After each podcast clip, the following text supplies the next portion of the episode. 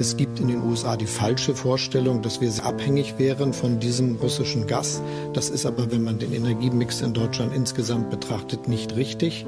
Wenn Russland von Anfang an die Absicht gehabt hätte, die Ukraine anzugreifen, dann wäre es allerdings längst geschehen. Mit einer zunehmenden Entfremdung von Russland kann und darf Europa sich auch nicht dauerhaft abfinden. Wir brauchen ein anderes, ein besseres Verhältnis der EU zu Russland und Russland zur Europäischen Union. Wir wollen Sicherheit in Europa gemeinsam mit Russland gestalten, nicht gegen Russland. Ostausschuss. Ein Podcast der Salonkolumnisten. Liebe Hörer, Richard Volkmann hier. Wenn Sie hier dabei sind, dann haben Sie wahrscheinlich bereits den ersten Teil unserer Folge mit Butakos Kassimbekova über Dekolonisierung in Zentralasien gehört. Ich freue mich, dass Sie auch für den zweiten Teil mit dabei sind und wünsche Ihnen dabei jetzt viel Spaß. Ich würde jetzt gerne an das anknüpfen, was äh, Botakos Kassimbekova zuletzt gesagt hat. Ähm, das ist insofern ja interessant, diese, diese ganz starke Haltung in der kasachischen Öffentlichkeit, als ja Kasachstan durch seine geografische Lage, wir haben wir ja schon kurz angedeutet, was die Außenpolitik angeht, ja eine interessante oder auch eine durchaus schwierige äh, Rolle hat. Also es heißt immer, Kasachstan nimmt eine multi oder hat eine multivektorale Außenpolitik. Und natürlich spielen China, Russland und auch die Europäische Union da eine gewisse Rolle. Und ich finde das unglaublich beeindruckend, wie, wie Sie das eben beschrieben haben, wie stark die Haltung der kasachischen Öffentlichkeit ist gegen den Krieg. Wir haben ja auch gesehen, dass die kasachische politische Führung auch im Rahmen ihrer Möglichkeiten durchaus mehr oder weniger direkt den, äh, die russische Vollinvasion kritisiert hat. Äh, man kann sich interessante, auch äh, interessantes Abstimmungsverhalten angucken. Man kann sich angucken, wie, wie wie, stark auch Sanktionen ähm, eingehalten werden oder wie, wie sehr darauf geachtet wird, eben, äh, dass Sanktionen möglichst nicht umgangen werden über den Umweg über Kasachstan. Also es gibt schon, glaube ich, eine eindeutige Haltung und das finde ich bemerkenswert, wenn ich mir angucke, wie die geografische ähm, Situation sich darstellt und wie auch ähm, wirtschaftliche und politische Abhängigkeiten sich darstellen. Ja, also Kasachstan teilt mit Russland die zweitgrößte Landgrenze der Welt. Aber im Gespräch mit äh, Kollegen aus Usbekistan und Kirgistan, die teilweise Kasachen nicht verstehen, äh, habe ich verstanden, dass Kasachen tatsächlich viel mehr in manchen Fragen mit Ukrainern die Geschichte teilen. Das ist Hungersnot ganz wichtig, Russifizierung, die Grenze. Ähm, äh, Russland hat tatsächlich äh, fast das Gleiche gesagt, was, was man Ukrainern auch äh, gesagt hat, dass Kasachstan hat keine Staatlichkeit, äh, dass Russland äh, Kasachstan geschaffen hat. Man hat äh, mit Bombenangriffen gedroht. zum Beispiel gestern hat meine Schwester mir gesagt, dass auch alle haben jetzt eine Mitteilung in Kasachstan Kasachstan bekommen, äh, wo sie sich vor Bomben äh, schützen müssen. Und in jeder Stadt wurde jetzt auch, ja, also äh, Orte identifiziert, wo man äh, vor Bomben sich schützt. Darf ich da ganz kurz einhaken? Habe ich das gerade richtig verstanden? In Kasachstan wird jetzt prophylaktisch die Bevölkerung darauf hingewiesen, wo man sich in Sicherheit bringt im Falle eines Angriffs aus Russland? Es wird nicht gesagt aus Russland. Man muss die kasachische äh, kommuniziert extrem ähm, vorsichtig, weil, das sagt man in Zentralasien, Russland hat Ohren überall in Zentralasien, so dass äh, Politiker immer extrem vorsichtig sein müssen. Und wenn man äh, äh, die Bevölkerung für Bombenangriffen vorbereitet, sagt man nicht, woher die Bomben kommen werden, weil es wird sofort in Russland gemeldet. Alles, was in Kasachstan besprochen wird, wird sofort in Russland gemeldet, weil man tatsächlich ganz viele russische Assets äh, in Kasachstan hat. Ähm, ja.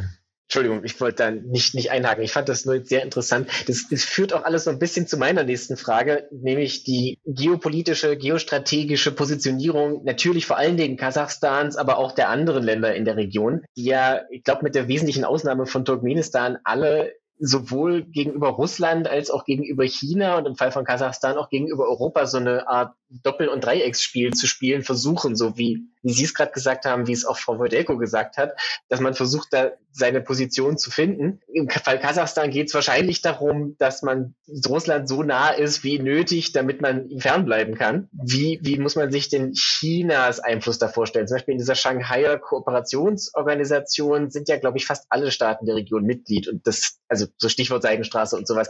Wie, wie wird das generell bewertet? Sieht man sich selber in dieser Pflicht, die Rolle als Spielball der, der großen Mächte in Anführungszeichen abzuwehren oder versucht man da wirklich eigenständig strategische Interessen zu realisieren? Na, kasachische Politiker sagen, Kasachstan vertritt nur kasachische Interessen. Gut, das würde ich auch sagen, aber. Ja, ja. Nun zu China. Also als ähm, äh, Tokayev auch diese Woche in Peking war, sprach er als Dritter nach Xi und dann Putin, sprach er auf Chinesisch. Und ähm, wichtig ist, dass zu wissen, dass kasachische Gesellschaft ist stark anti-chinesisch ist. Und äh, das wusste man auch in China. Deswegen gab es nicht so viel Kooperation. Nun, ab diesem Jahr ist die Kooperation ziemlich stark geworden, auch weil Tokayev Chinesisch spricht, auch weil Tokayev äh, tatsächlich ja sehr äh, positiv ähm, äh, über China gesprochen hat, was kasachische Gesellschaft hat Angst vor China, nicht nur, weil man Ängste hat, dass China das Land aufkauft oder übernimmt, auch weil äh, es ganz viele Kasachen in äh, chinesischen Konzentrationslagern gibt. Ich, ich wollte gerade fragen, ich meine, das ist doch auch eine turksprachige Minderheit, also die, die Uiguren sind doch wahrscheinlich auch sprachlich verwandt, das ist doch sicherlich ja. auch kulturell sehr nah beieinander. Ja, ja, also tatsächlich ist man äh, von China nicht begeistert.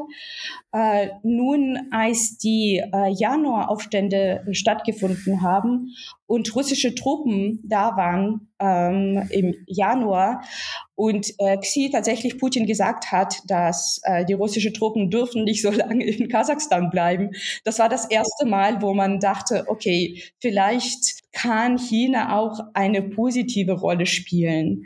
Und das war das erste Mal, wo man tatsächlich ja diese geopolitische verstanden hat. Früher konnte Kasachstan nicht so viel mit äh, äh, China kooperieren, weil als die Gerüchte waren, dass Kasachstan zum Beispiel Teil von China mieten äh, will, dann gab es tatsächlich ganz viele Ankündigungen zu Aufständen in Kasachstan. Die kasachische Regierung hatte Angst, dass es zu einer Revolution kommen könnte. Deswegen hat man mit China eher kalte Beziehungen. Nun, jetzt versteht man, dass China vielleicht auch als Garant gegen Putin sein kann. Und man will, man sieht ja natürlich die Bilder und man will, besonders am Anfang des Krieges, ich denke, jetzt ist es nicht so stark, aber am Anfang des Krieges hatte man tatsächlich Angst, dass Russland auch dann nach Kasachstan kommt und Kasachstan bombardiert. Und dann hat man dann doch nicht so kritisch, also die Rolle von China gesehen.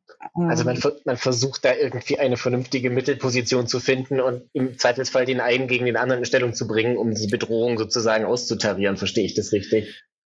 Darf, darf ich da vielleicht kurz ergänzen? Also ich habe Ähnliches ja auch aus, aus Armenien gehört, dass sozusagen die große Furcht, vor allen Dingen am Beginn des Krieges war, dass sozusagen Russland nach der Unterwerfung der Ukraine äh, die anderen ehemaligen sowjetischen Staaten einbestellt und sagt, so, jetzt habt ihr mal gesehen, wie das Exempel statuiert wird. Und hier, by the way, hier im Tisch liegt der Beitrittsvertrag äh, äh, zum Unionsstaat.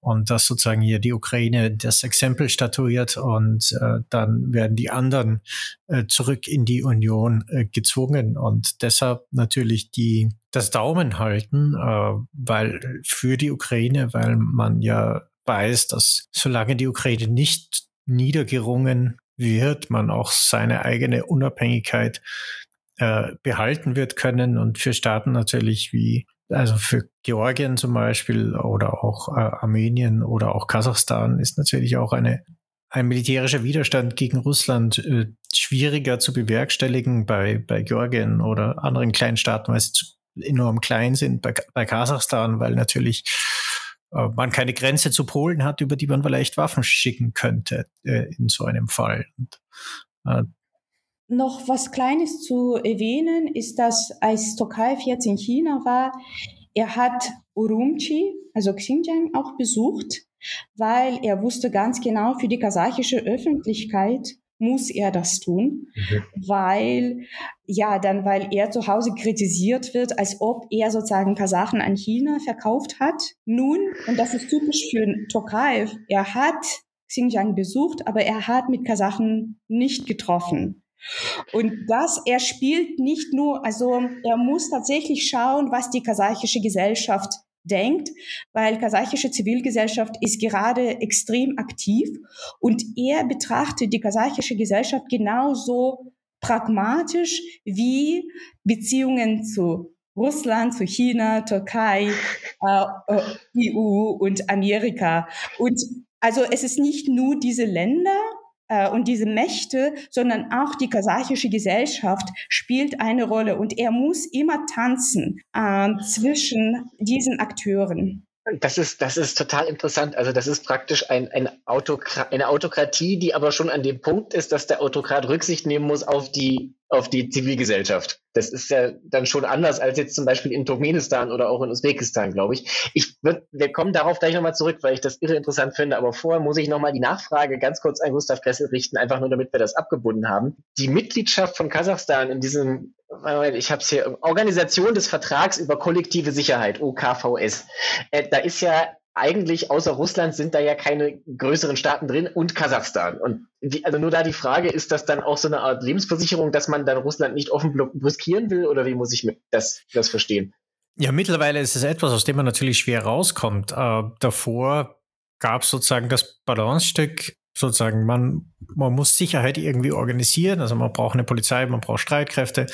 Äh, man hat sich das sozusagen geschaut, dass man auch ein bisschen äh, zwischen den Stühlen stehen kann, zwischen China und Russland, wenn man sozusagen, wenn man chinesisches Investment ins Land lässt, dann als Gegenzug sich sozusagen eine Sicherheitsrückversicherung in, in Russland holt. Äh, es gab ja viele sozusagen die kasachische Armee ist ja auch ein, ein Nachlass der Sowjetunion. Das heißt, es gab nicht nur die, die Sprache, die es einfach macht, sondern äh, viele kasachische Offiziere waren eben an, an Kriegsschulen in der Sowjetunion ausgebildet. Mhm. Äh, da ist natürlich dann Russland oder das auch noch ein, ein Staat, in dem man Ausbildung, Training, wo man Ersatzteile für die Waffensysteme äh, bekommt, die man hat, die man sozusagen mit Russland organisieren kann, was sozusagen ja gut geht, solange Moskau keine Ambitionen hegt, die Mitgliedstaaten äh, wieder unter seine direkte Herrschaft zu bekommen. Und das hat sich eben dann gedreht im Laufe der Zeit. Natürlich ist das äh, sozusagen, ist man jetzt in einer Organisation, die keinen praktischen Wert hat, dass, äh, in der man drin ist, um sozusagen durch einen Austritt nicht Russland provozieren will, wo es auch, also im Falle Armeniens weiß ich auch, dass westliche Politiker äh, Jerewan auch dezidiert zu verstehen gegeben haben, sie soll nicht austreten, weil, weil das Russland provoziert und wir haben keine, sozusagen der Westen wird da nicht einspringen. In dem Sinn gibt es sozusagen die, die, die Frage der unmittelbaren praktischen Alternative schwer. Es ist halt dysfunktional. Man versucht dann entweder äh, Termine und Treffen abzuhaken nach dem Protokoll oder wie gegenwärtig zum Beispiel Armenien, dass man eben gar nicht mehr teilnimmt und so, so dagegen äh, protestiert. Aber es ist, es ist etwas, was, äh, was wenig praktischen Wert hat. Auf der anderen Seite natürlich China, gerade in Sicherheitsfragen, ist ja auch ein, ein äußerst zweischneidiges Schwert, auch für die zentralasiatischen Staaten. Nicht nur, weil es nicht beliebt ist in der Gesellschaft, sondern weil natürlich die, die Bedingungen unter denen man Sicherheitsleistungen bekommt, natürlich auch äh, ein, meistens Eingriffe in die eigene Souveränität bedeuten. Und nur, ja, das, das Problem und Kasachstan, äh, also anders wie zum Beispiel äh, Kirgisistan und Tadschikistan, wo zum Beispiel die Grenze mit Afghanistan immer noch ein laufendes Problem ist, ähm, ist, ist es im Falle Kasachstan so, dass man im Grunde ein bisschen mehr Handlungsspielraum. Erstens, man ist größer und zweitens, man hat keine unmittelbar direkt wirksame Sicher äußere Sicherheitsbedrohung, außer jetzt Russland selber. Hat man da auch noch so ein bisschen mehr Spielraum, ich sage mal so, mit diesen ganzen Dingen zu spielen und, und schauen, dass man irgendwie galant damit umgeht, als, als andere zentralasiatische Staaten, die, die wirklich direkt von, von russischer Sicherheitsleistung abhängig sind. Das ist eine gute Überleitung, Frau wollten, da kommen wir jetzt nochmal zu dem Punkt von davor. Sie haben jetzt gerade angesprochen, dieses Spannungsverhältnis zwischen der kasachischen Zivilgesellschaft und dem ja doch immer noch sehr autokratisch regierenden Türkei. Ich würde gerne nochmal die globalere Frage stellen. Wir sprechen ja über Dekolonisierung in ganz Zentralasien. Sie kennen auch Kirgistan aus eigener Anschauung, haben das studiert. Das galt ja lange so ein bisschen als das eine, zumindest so mit Augen zukneifen, demokratische Experiment in der Region. Äh, wie kann man den politischen Status da insgesamt heute bewerten? Also ich habe jetzt in der Recherche gelesen, dass auch Kirgistan Backsliding erlebt hat. Oder ich frage mal anders, wenn man jetzt fünf Jahre in die Zukunft schaut, ist der Trend insgesamt eher besser oder sehen wir da nur noch eine Verfestigung von Autokratie? Ja, gerade sind äh, es keine guten Zeiten in Kirgistan. Und äh, weil Sadir Japarov, der äh, jetzt äh, gerade Präsident ist, ähm, benimmt sich wie so ein kleiner Putin und äh, versucht die äh, kirgisische Zivilgesellschaft, die auch extrem aktiv und die älteste, äh, die erfahrenste äh, Zivilgesellschaft Zentralasiens ist, ähm, zu zerstören. Äh, darf ich inwiefern? Also gab es da schon zu sowjetischer Zeit so, oder vielleicht nur ganz kurz, weil wenn Sie das so ja, einwerfen. hat drei Revolutionen erlebt in 2005 2010 und 2020, also das ist, das ist die, das war die einzige Demokratie Zentralasiens, wo sie tatsächlich zum Beispiel als im Januar äh, 22 bei den Aufständen gerade diese äh, die Truppen nach Kasachstan, als diese Organisation zur gemeinsamen Sicherheit, äh, die Truppen nach äh, Kasachstan geschickt haben. Äh, in Kirgisistan gab es tatsächlich im Parlament ganz heiße Diskussionen darüber. Ganz viele wollten das nicht und die haben gesagt, wir können doch nicht, also wir können nicht unsere Truppen schicken, damit sie äh, äh, Demonstranten erschießen. Und weil in Kirgisistan schon drei Revolutionen gab, natürlich waren sie auf der Seite der Demonstranten. Und sie, sie haben tatsächlich ziemlich lange, sie brauchten ziemlich lange. Und der äh, Präsident gerade der Demokratie aktiv abbaut, er hat es noch nicht ganz geschafft, aber er baut die Demokratie ab. Viele denken, es kommt jetzt noch eine vierte äh, Revolution, weil er so viele äh, Menschen auch ins Gefängnis gesteckt hat, auch ähm, Journalisten und Intellektuelle. Also er sieht gerade sehr schlecht äh, aus. Äh, und Kirgisistan ist natürlich auch von Russland äh, wirtschaftlich äh, sehr abhängig. Und ich war vor kurzem auf einer Konferenz zur Dekolonisierung per Zoom in Bishkek in Kirgisistan habe ich teilgenommen und äh, habe eine, ein Gespräch zwischen einem kasachischen äh, Wissenschaftler und einem kirgisischen beobachtet. Das ist auch im YouTube, wo der kirgisische, ich weiß nicht ganz genau, ob er ein Aktivist oder äh, Wissenschaftler ist, hat gesagt, dass er in allen Städten Kasachstans jetzt vor kurzem war und beobachtet hat, wie Kasachstan oder die kasachische Gesellschaft so stark Ukraine unterstützt und dass er äh, äh, in Kirgisistan das nicht sieht, dass in Kirgisistan ist die Bevölkerung ist ähm, verspalten und, ähm, und äh, er hat gefragt, wieso ist die kasachische Gesellschaft so pro-ukrainisch, wo der kasachische Wissenschaftler dann sagte, naja, Kasachstan kann es sich leisten. Es gibt nicht so viele Gastarbeiter in Russland. Erstens das. Aber ich denke, das ist tatsächlich die, äh, das hat was mit der Geschichte zu tun. Äh, das hat tatsächlich was mit der Geschichte zu tun, äh, mit der Erfahrungen. Äh, man identifiziert sich sehr mit Ukrainern, weil man äh, ganz viele gemeinsame Erlebnisse hat und die Bedrohung natürlich auch äh, sehr ähnlich ist. Und äh, in Kirgisistan hat man keine Grenze mit Russland. In Usbekistan hat man auch keine Grenze mit Russland. Deswegen es ist schon ein großer Unterschied. Trotzdem muss ich sagen, dass pro-ukrainische äh, Demonstrationen fanden in Kirgisistan, in Usbekistan und auch in Kasachstan statt. Vielleicht noch, Frau Kassimbecker, vielleicht noch ein Satz, nur wenn man das noch anbringen kann, zum Thema ähm, Demokratisierung ist jetzt schon ein sehr großes Wort, aber ähm, Potenzial in der Hinsicht in Usbekistan, Turkmenistan, Tadschikistan, das sind ja so die drei anderen Länder. Ich glaube, in Usbekistan hat es ja 2005 mal größere Aufstände gegeben, in den beiden anderen Ländern wäre mir jetzt nichts bekannt in der Hinsicht. Also hat das irgendein Potenzial oder hat man da, haben die Machthaber da die, die Gesellschaften wirklich unter ihre Knute?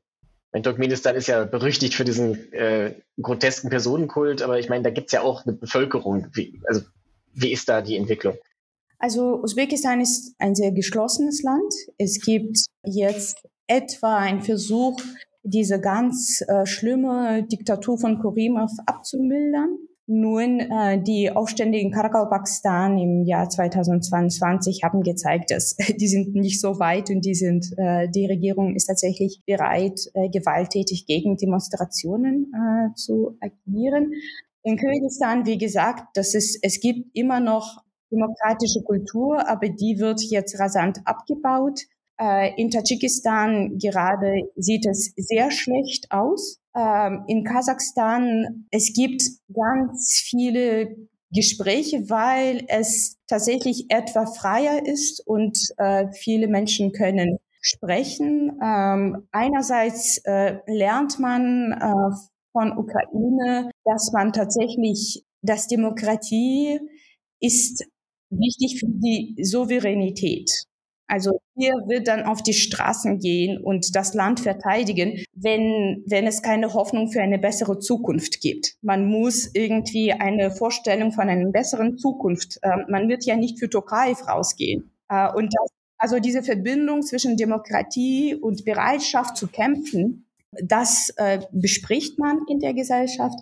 Gleichzeitig weiß man, dass Kasachstan keine Armee hat und dass natürlich gibt es keinen Westen, der für Kasachstan genau, also Georgien, also für Georgien wurde wenig gemacht und äh, man weiß, dass für Kasachstan wird auch ganz wenig gemacht. Und deswegen es ist einerseits will man dass Kasachstan äh, gerechter wird. Gleichzeitig versteht man, dass, ähm, also viele sagen, wenn wir jetzt anfangen zu demonstrieren, vielleicht wird jemand das ausnutzen und äh, einmarschieren. Und jetzt ist es vielleicht, deswegen ist es ja so, dass man viel spricht, aber diese Erfahrung vom Sprechen, diese Erfahrung, äh, es gibt ganz viele Gespräche, wie äh, Zukunft Kasachstans aussehen sollte, welche Modell man aufbauen sollte. Das, das wird jetzt ähm, diskutiert und ja, es ist schwierig zu sagen. Also man muss auch verstehen, dass gerade in den letzten Monaten in Kasachstan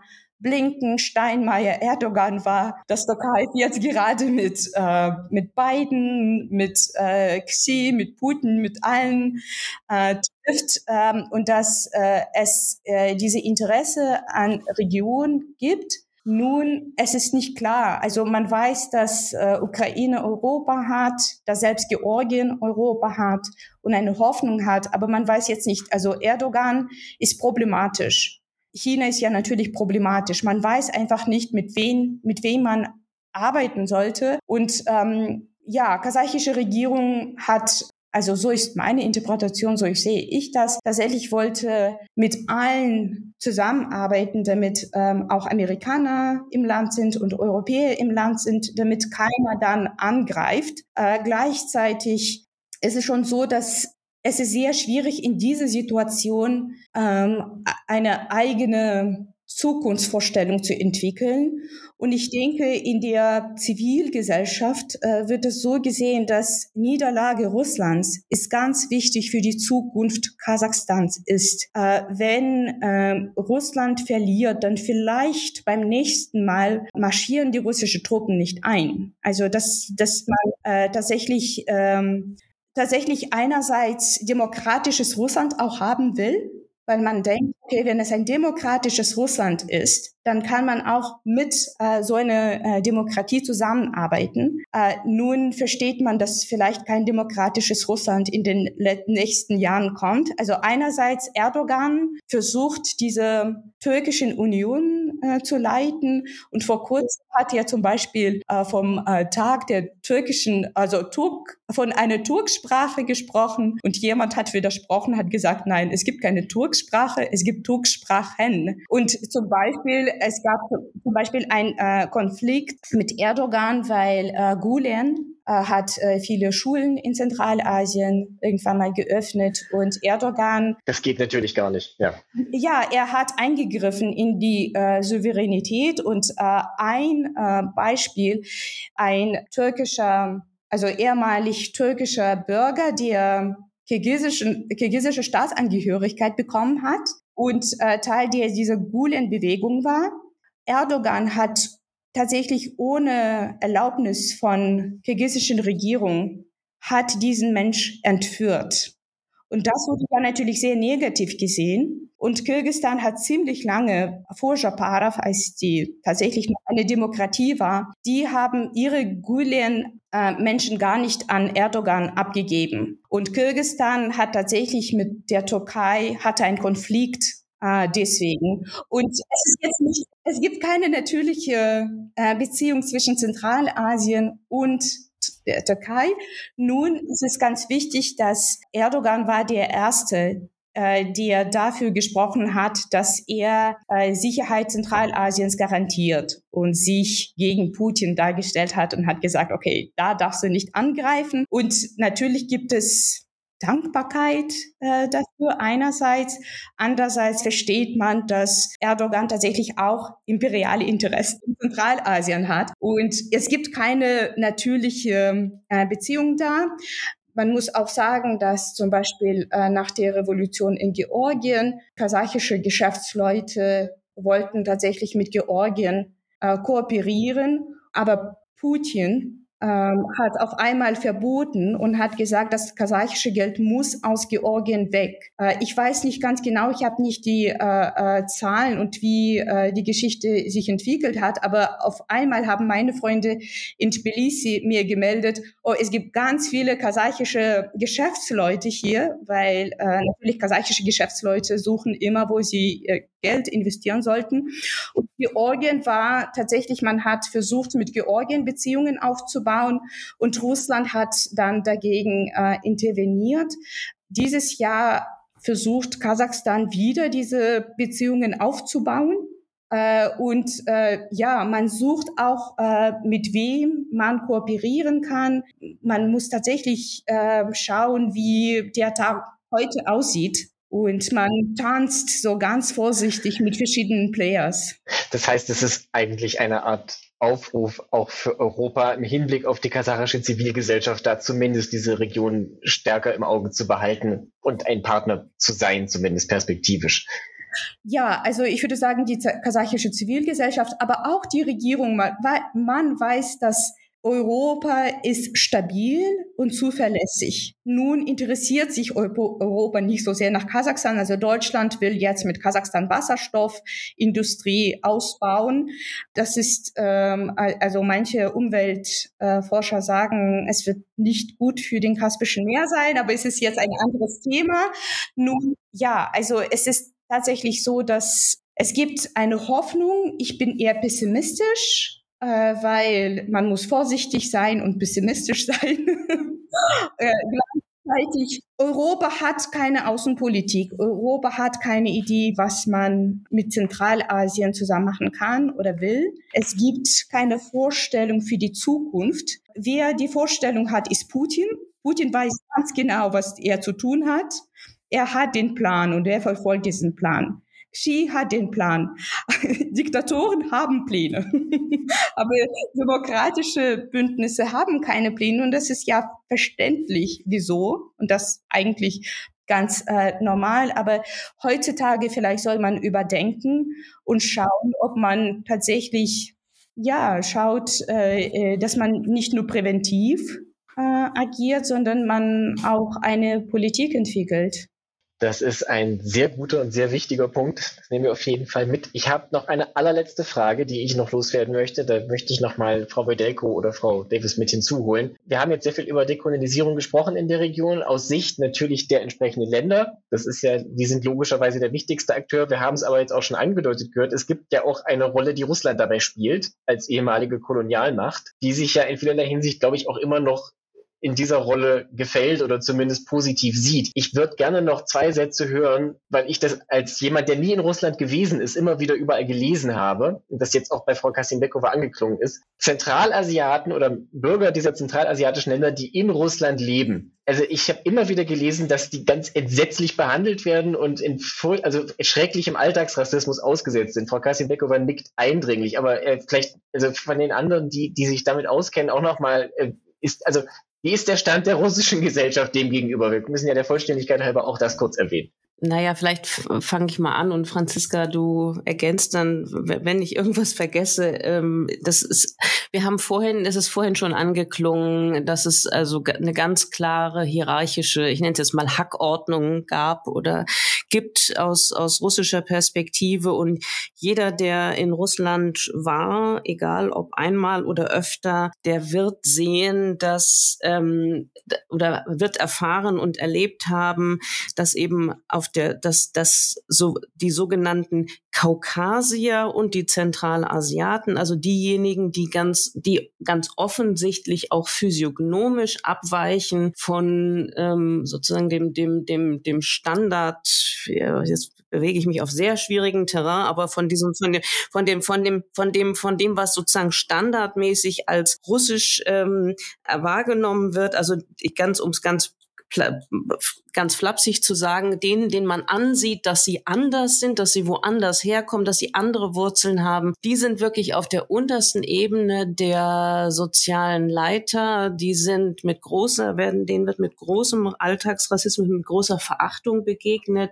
Die, um es auf den Punkt zu bringen, diejenigen, die morgens um drei oder um vier die Straßen in Moskau fegen, und zwar wirklich fegen mit Besen und äh, Kehrschaufel und so weiter, das sind tatsächlich ganz oft Menschen ähm, aus den aus zentralasiatischen Ländern, äh, die in die auch in sehr ungesichert sozialen Verhältnissen äh, leben in Russland, die schlecht bezahlt werden, auf die herabgesehen wird. Das ist aus meiner Sicht wirklich ein großes, also ein, ein Riesenproblem und das hat sich ich weiß nicht, Frau Kassenbeckova, korrigieren Sie mich. Ich habe das nur gelesen. Ich weiß es nicht. Es hat sich durch den russischen, durch die russische Vollinvasion hat das jetzt eine interessante Wendung genommen, weil jetzt eben viele Russen, die der, ähm, vor allen Dingen Männer, die der Zwangsmobilmachung äh, entkommen wollen und aus Russland nicht nur äh, nach Georgien, sondern auch in die zentralasiatischen Länder sich sozusagen fliehen, um denen zu entkommen, weil die eben sozusagen teilweise eben auch diesen rassistischen kritischen Blick auf die Länder, in die sie dort jetzt zwangsweise sich bewegen, weil sie einfach äh, von zu Hause weg müssen, weil sie eben nicht dienen wollen, weil sie nicht eingezogen werden. Also die bringen diesen Rassismus mit und äh, das ist eine große Herausforderung auch für die Zivilgesellschaften vor Ort, dem zu begegnen. Und da gibt es sehr unterschiedliche Strategien und ähm, manche von denen haben Sie, Frau Kassenbecker, auch durchaus schon angedeutet heute. Ich würde da gerne nochmal ähm, auch eine andere Perspektive mit reinbringen, weil ich glaube, dass bei diesem Thema auch nochmal betont werden muss, äh, dass äh, ja in einer endlosen äh, Absurdität und in einem unglaublichen Zynismus Russland jetzt, das ja einen imperialen Krieg gegen die Ukraine führt, das in gewisser Weise auch mit dieser äh, übermäßigen, also unverhältnismäßigen Zwangsrekrutierung von nationalen Minderheit innerhalb der russischen Föderation auch eine, eine koloniale Strategie äh, fährt, sich ja gleichzeitig die ganze Zeit als Kämpfer gegen Kolonialismus inszeniert. Und genau das ja auch die Strategie ist, um die, die Unterstützung des globalen Südens zu bekommen oder zumindest eine ähm, Akzeptanz der, äh, des russischen ähm, Kriegs gegen die Ukraine und äh, wirklich eine, ja, also wirklich die Geschichte so schreibt, als sei ähm, Russland eigentlich immer auf der Seite der Kolonisierten äh, gewesen, sei selbst nie eine Kolonialmacht gewesen und würde jetzt heute, äh, also ich meine, natürlich ist es eine absurde Mischung, Russland kämpft ja auch gleichzeitig gegen Cancel Culture und irgendwie ähm, Rechte von, von LGBTQI-Menschen, äh, aber eben auch diese Selbstinszenierung als Kämpfer gegen den westlichen Kolonialismus, die Selbstinszenierung, also wirklich von sagen, den zentralen Akteuren da auf staatlicher Ebene als die Antikolonialisten. Äh, also wirklich eine, eine ganz äh, absurde Selbstinszenierung, wenn man sich die Realität anschaut. Ja, ich würde äh, noch hinfügen, dass ähm, als die ähm, als die russische, vor allem Männer nach Kasachstan äh, gekommen sind, es ist tatsächlich die russische und die deutsche Minderheit, die sich tatsächlich mobilisiert hat, um diesen Russen zu erklären, dass sie Rassisten sind. Und das war ganz gut. Das war, das hat äh, die kasachische Nation und tatsächlich verschiedene also Russen und Kasachen in Kasachstan zusammengebracht. Nun ist es ganz, ich denke, dass würde ich auch gern mitteilen, dass in Europa man tatsächlich russischen Rassisten eine große Bühne gibt dass man Nawalny, der tatsächlich ähm, ein rechts, also ganz ähm, faschistische, rechtsextreme Ideen gegen Kaukasier und Asi Asiaten, er hat zur Deportation von Asiaten in Russland geworben und für äh, Erschießung von Kaukasier, dass man hier tatsächlich Michael Khodorkovsky auch ein Mensch, der tatsächlich gesagt hat, er wird auch die Waffe äh, nehmen und gegen Unabhängigkeit von Kaukasiern kämpfen, dass man tatsächlich in Europa äh, diesen Menschen äh, unkritisch sehr oft behandelt und das sehen, das sehen Menschen in Zentralasien, das sehen Menschen in Kaukasus, das beobachtet man.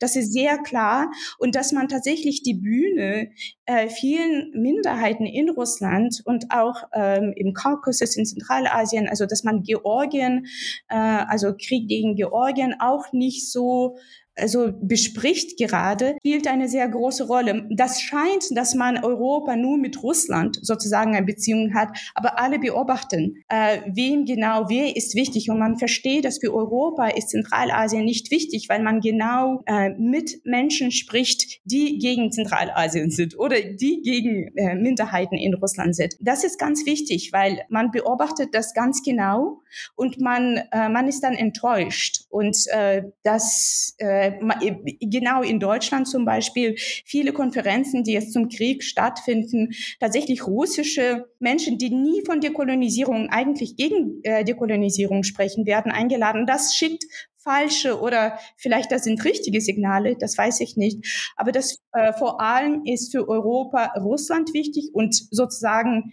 Russen, die die von Putin als Russen dargestellt werden, dass man tatsächlich da d'accord.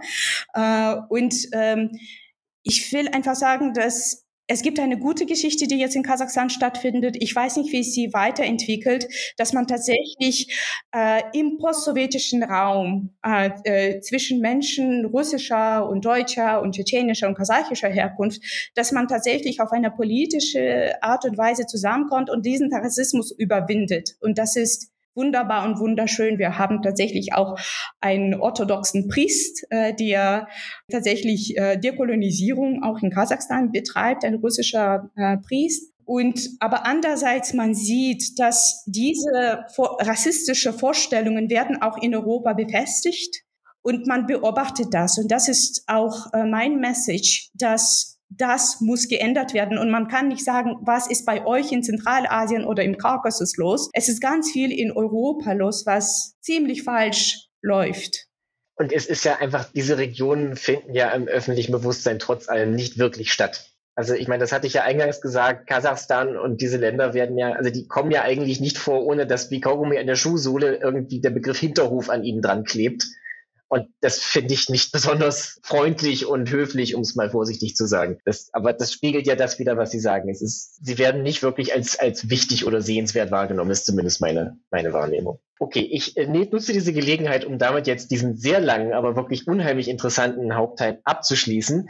Wir kommen jetzt noch zum Literaturtipp und den hat heute auch der Gast für uns, Frau Kassimbekova. Bitteschön. Der Ostausschuss Literaturtipp. Ja, ähm, das Buch, das ich äh, gerne vorstellen äh, will, äh, heißt Have the Mountains Fallen. Das ist von äh, Jeffrey Lilly. Er ist ein äh, er Journalist, aber hat ein äh, historisches Buch geschrieben über zwei Männer aus Kirgistan, Azamat Atay und Chingis Aitmatov. Er verfolgt zwei Biografien von zwei Männern und durch diese Biografien beschreibt er Kirgistan im 20. Jahrhundert, aber auch ähm, äh, ja, in, in äh, diesen Biografien steckt auch ähm, Kalter Krieg, der Zweite äh, Weltkrieg. Also es ist so, dass ähm, Azamat Atay ist ein Bauer, äh, der ähm, ja, wird äh, im Zweiten Weltkrieg mobilisiert und äh, landet im ähm, Gefängnis. Asamat Tatai wird äh, im Zweiten Weltkrieg als Gefangener genommen äh, von den Deutschen. Dann befreit er sich und äh, auf polnischem Territorium ja kommt er in ein Dorf und wird von einem polnischen Mann gerettet und wohnt äh, bei ihm illegal. Äh, die Frau von diesem polnischen Mann will natürlich nicht, dass dieser kirgisische Soldat äh, da wohnt, weil es ist gefährlich. Das war gefährlich für diese Familie. Trotzdem dieser polnische Mann ja hilft ihm. Nun äh, kommt er äh, muss er trotzdem dann irgendwann mal weggehen, geht äh, das zweite Mal ins Gefängnis und äh, versucht rauszukommen, aber jemand sagt ihm, weißt du, wenn du in die Sowjetunion dann jetzt kommst, dann wirst du nach Sibirien verbannt. Es ist am besten, dass du im Westen bleibst. Und während des Krieges irgendwie schafft er nach Frankreich zu kommen und irgendwann landet er in New York. Uh, und da arbeitet er in, an der Columbia University und äh, äh, in einer turksprachigen Abteilung äh, schafft ein Archiv über Kirgistan und über äh, Geschichte Zentralasiens, findet ganz viele Bücher. Und im Jahr 1953 äh, geht er nach München und arbeitet für Radio Free Europe, Radio Liberty. Und ähm, tatsächlich wird bekannt in Kirgistan, weil die Dissidenten, die dann das Radio hören, äh, können auf Kirgisisch über den Westen erfahren, über äh, also diesen äh, Soldaten, äh, der als eine Bauernfamilie eigentlich kommt und dann sich selbst bildet und äh, lernt zu, also intellektuell zu arbeiten. Gleichzeitig erzählt er eine Gesch äh, Biografie von Chingiz Aitmatov, äh, der sein Vater äh, wird repressiert und umgebracht im Jahr 37 und er wächst bei seiner Oma, die ihm ganz viele Geschichten erzählt und ähm, ja, er bekommt äh, ganz viel von der kirgisischen Kultur, was jetzt für die kirgisische Intelligenz ja nicht so selbstverständlich war. Er ist nicht ganz russifiziert und das gibt ihm dann die Vorstellung über das Leben vor äh, der Sowjetunion und dann schreibt er seine Geschichten. Und Jeffrey Lilly erzählt, interpretiert seine Geschichten und schaut, was er von seiner Großmutter aufgenommen hat äh, und was wir in seinen äh, Büchern ähm, äh, rauslesen können. Und er interpretiert manche der Geschichten. Es ist sehr interessant. Nun, ja, äh, Aitmata wird ein sowjetischer Schriftsteller, nun kritisiert er äh, das sowjetische Regime und hier ist es sehr interessant, dass er sozusagen äh, mitmachen muss, um das System zu kritisieren. Äh, Im Buch ist es ganz wichtig, dass er irgendwann nach New York geht, Chingiz Aitmatov und Azamat Atay trifft. Und dann erzählt der Autor, wie sie äh, illegal sich treffen, wie die äh, Sicherheits-, also KGB sie beobachtet und äh, wie sie miteinander kommunizieren. Und am Ende kommt Azamat im Jahr 95 nach dem Zerfall der Sowjetunion nach Kirgistan und er beschreibt die Geschichte von Kirgistan, was in den 90er Jahren passiert ist. Das ist eine ganz tolle Geschichte. Der Autor ist ein Romantiker, deswegen manchmal es ist zu romantisch, aber es ist extrem spannend und sehr leicht zu lesen und alle, die Chingiz Aitmatov kennen, werden ähm, tatsächlich, ich denke, diese äh, Biografie, seine Biografie interessant finden. Vielen Dank, Frau Kasim-Bekova. Jeffrey Lilly's Have the Mountains Fallen? The Story of Two Journeys of Loss and Redemption in the Cold War erschien 2018 in Bloomington bei der Indiana University Press, ist auf Amazon als Taschenbuch für etwa 25 Euro zu haben. Damit sind wir jetzt ganz zum Ende beim Bar der Woche und den bekommen wir heute durch die Magie der Sprachnachricht vom eigentlich absenten Jan-Klaas Behrens.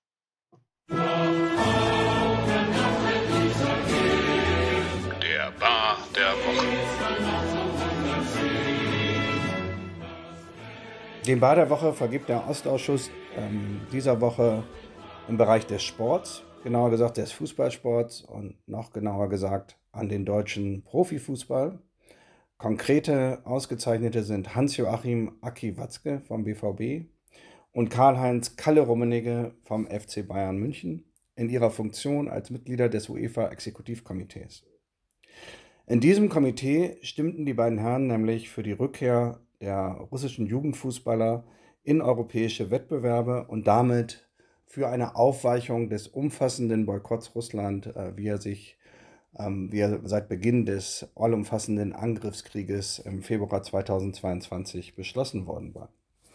Sie stellten sich damit ganz explizit gegen ihre Kolleginnen und Kollegen aus England, Schweden, Dänemark, Lettland, Litauen und Polen und trieben damit eine Spaltung des europäischen Fußballs und der UEFA in dieser Angelegenheit voran. Damit versuchen sie, das wird hier deutlich, mitten im genozidalen Angriffskrieg die Boykotthaltung gegenüber Russland aufzuweichen. Selbstverständlich verlieren sie über die Ukrainerinnen und Ukrainer, die seit nunmehr mehr als anderthalb Jahren nicht Fußball spielen können in ihrer Heimat, kein Wort. Gleichzeitig wurden jedoch russische Jugendliche unisono zu, Zitat Rummenigge, Opfern des Krieges stilisiert. Das ist doch zumindest ein sehr fragwürdiges Urteil von Herrn Rummenigge. Russland und der Fußball, Putins Russland und der Fußball, war da was, könnte man fragen? Bekanntlich hatte der DFB keine Probleme damit, noch 2018, vier Jahre nach Beginn des russischen Angriffskrieges gegen die Ukraine, eine WM in Russland zu spielen. Trotz der tausenden Toten im Donbass, trotz der illegalen Okkupation der Krim. Letztes Jahr wurde dann in Katar gespielt, das sich laut Uli Hoeneß besonders um den Frauenfußball verdient gemacht hat und ihn fördert.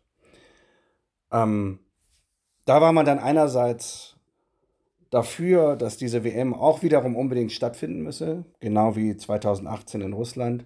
Andererseits entdeckte der deutsche Fußball plötzlich eine gewisse spontane Vorliebe für Diversität, traute sich dann aber doch nicht, mit der Regenbogenbinde aufzulaufen. Man hätte ja sanktioniert werden können. Doch das ist schon wieder eine andere Geschichte. Kommen wir zurück zu Russland. Katar ist nicht Russland. Gazprom war übrigens, das sollte man auch hier noch einmal sagen, bis Februar 2022 ein Großsponsor bei der UEFA Champions League und auch bei einem Verein, der damals noch in der Bundesliga spielte. Die Älteren unter Ihnen erinnern sich. Dies ist das Milieu, aus dem die beiden Herren Rummenigge und Watzke stammen. Und am Ende dieses Bars der Woche soll noch hervorgehoben werden, dass sich nach meiner Ansicht der FC Bayern München hier besonders perfide verhält ähm, denn der FC Bayern ist ein Verein, der sich stets damit geschmückt hat, auf der richtigen Seite der Geschichte zu stehen und sich eine vermeintlich jüdische Geschichte zugelegt hat, auf die er sich beruft. Gleichzeitig aber jahrelang Katar als Sponsor und Gastgeber der eigenen ersten Mannschaft duldete. Wie ging das zusammen? Ah, wahrscheinlich ist das einfach ein Fall von äh, Pecunia non olent, aber es soll hier festgehalten werden, dass die deutschen Appeasement-Befürworter am FC Bayern weiter ein Vorbild an Heuchelei und Rückgratlosigkeit bewundern können. Ähm, denn auch in den vergangenen Tagen zeigte sich noch einmal, dass sie zwar mit Daniel Peretz seit neuestem einen israelischen Torhüter haben, den sie von Maccabi Tel Aviv verpflichtet haben, dass aber zugleich ein pro-palästinensischer Post äh, seines Teams, Teamkollegen Rosarie ohne Konsequenzen blieb. Jüdische Geschichte ist also dazu da, sich beim FC Bayern zu schmücken, hat aber offenbar keinerlei Folgen für die Gegenwart des Vereins. Ähm, die äh, Gegenwart des deutschen Fußballs kann man wohl gut beschreiben mit dem bekannten Satz, The Show must go on. Und das galt und gilt offenbar auch noch für Russland, ähm, denn der deutsche Fußball die DFL, der DFB, ähm, sind offenbar dabei, bereits zu Kriegszeiten Russland den Weg zurück in die Gesellschaft äh, des europäischen Fußballs zu ebnen. Und ich hoffe doch, dass besonders die Fans äh, in Deutschland, auch die Fans des FC Bayern und die Fans des BVB dagegen protestieren werden, Druck ausüben werden auf ihre Vereinsvorstände, auf die Herren Funktionäre und dass wir alle zusammen die europäischen Verbände unterstützen werden, die sich gegen dieses Ansinnen des deutschen Fußballs, der deutschen Fußballfunktionäre stellen.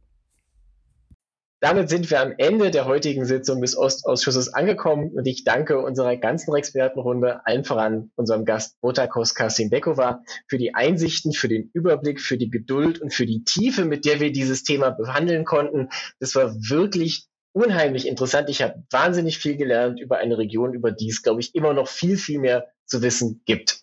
Leider muss ich jetzt zum Schluss auch noch einer traurigen Pflicht nachkommen, die darin besteht, dass ich Ihnen, lieben Hörern, mitteilen muss, dass diese Folge des Ostausschusses für unsere geschätzte Gabriele Wojdelko die letzte gewesen ist. Sie verlässt unser Expertenteam aus persönlichen Gründen, was wir außerordentlich bedauern.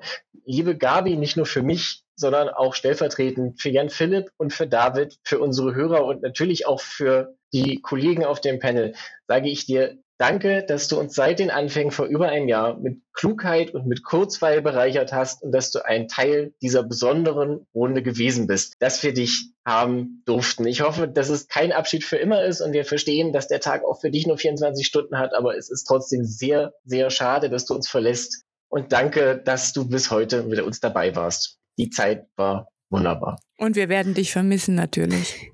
Ja. Vielen, vielen Dank euch allen. Ja, ich habe mir das nicht leicht gemacht, die Entscheidung, aber das sind wirklich persönliche Gründe. Ähm, da ist gerade ein bisschen viel los bei mir sonst im Leben und ich habe sehr, sehr viel gelernt in jeder einzelnen Folge, in der Vorbereitung, aber auch in der, in, im Gespräch. Und äh, ich habe dem Ostausschuss viel, viel zu verdanken, habe viele tolle Gäste kennenlernen dürfen und, äh, dürfen und ein tolles Team hinter den Mikrofonen und und ich hoffe, ich habe schon so E-Mails gekriegt, in denen es hieß, na, vielleicht fragen wir dich mal wieder für einen Gastauftritt an.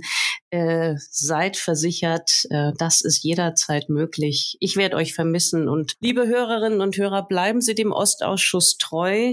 Was Besseres gibt's, glaube ich, nicht auf dem deutschen Podcastmarkt, wenn es um die historische Einordnung aktueller Konflikte in Osteuropa und rund um Osteuropa geht. Dankeschön. Der Ostausschuss geht damit aber nicht zu Ende. Uns hören Sie auch in Zukunft wie gewohnt weiter. Mancher wird auch bereits mitbekommen haben, dass wir kürzlich einen zweiten Podcast gestartet haben, den Hauptausschuss, in dem die drei Moderatoren dieser Runde im Wechsel verschiedene Themen bespielen. Jan-Philipp Hein spricht über die Zeitenwende in Deutschland, David Hanasch über Themen des Nahen Ostens aus israelischer Perspektive und ich widme mich im beginnenden Wahlkampf dem Thema Amerika. Zwei Folgen sind schon online, hören Sie gerne rein. Folgen Sie uns auf einer Podcast-Plattform Ihrer Wahl. Hinterlassen Sie gerne positive Reviews oder wenn nötig auch konstruktive Kritik. Das gilt natürlich alles auch für den Ostausschuss. Wenn Ihnen unsere Arbeit gefällt, freuen wir uns über Spenden, die Sie uns ganz bequem über bit.ly slash oa Spenden zukommen lassen können. Ich wiederhole nochmal bit.ly, also bit.ly slash oa Spenden in einem Wort. Danke, dass Sie heute mit dabei waren. Ich hoffe, Sie fühlen sich bereichert und ich freue mich, wenn Sie beim nächsten Mal wieder zuhören. Dann hören Sie an dieser Stelle David Hanasch. Mein Name ist Richard Volkmann und für heute verabschieden sich Franziska Davis auf Twitter zu finden unter @efdavis, aber jetzt auch zu finden auf Blue Sky, ebenfalls unter @efdavis. Gustav Gressel äh, zu finden auf Twitter unter @gresselgustav und auf Blue Sky auch, glaube ich, auch äh, Gresselgustav Blue Sky Social.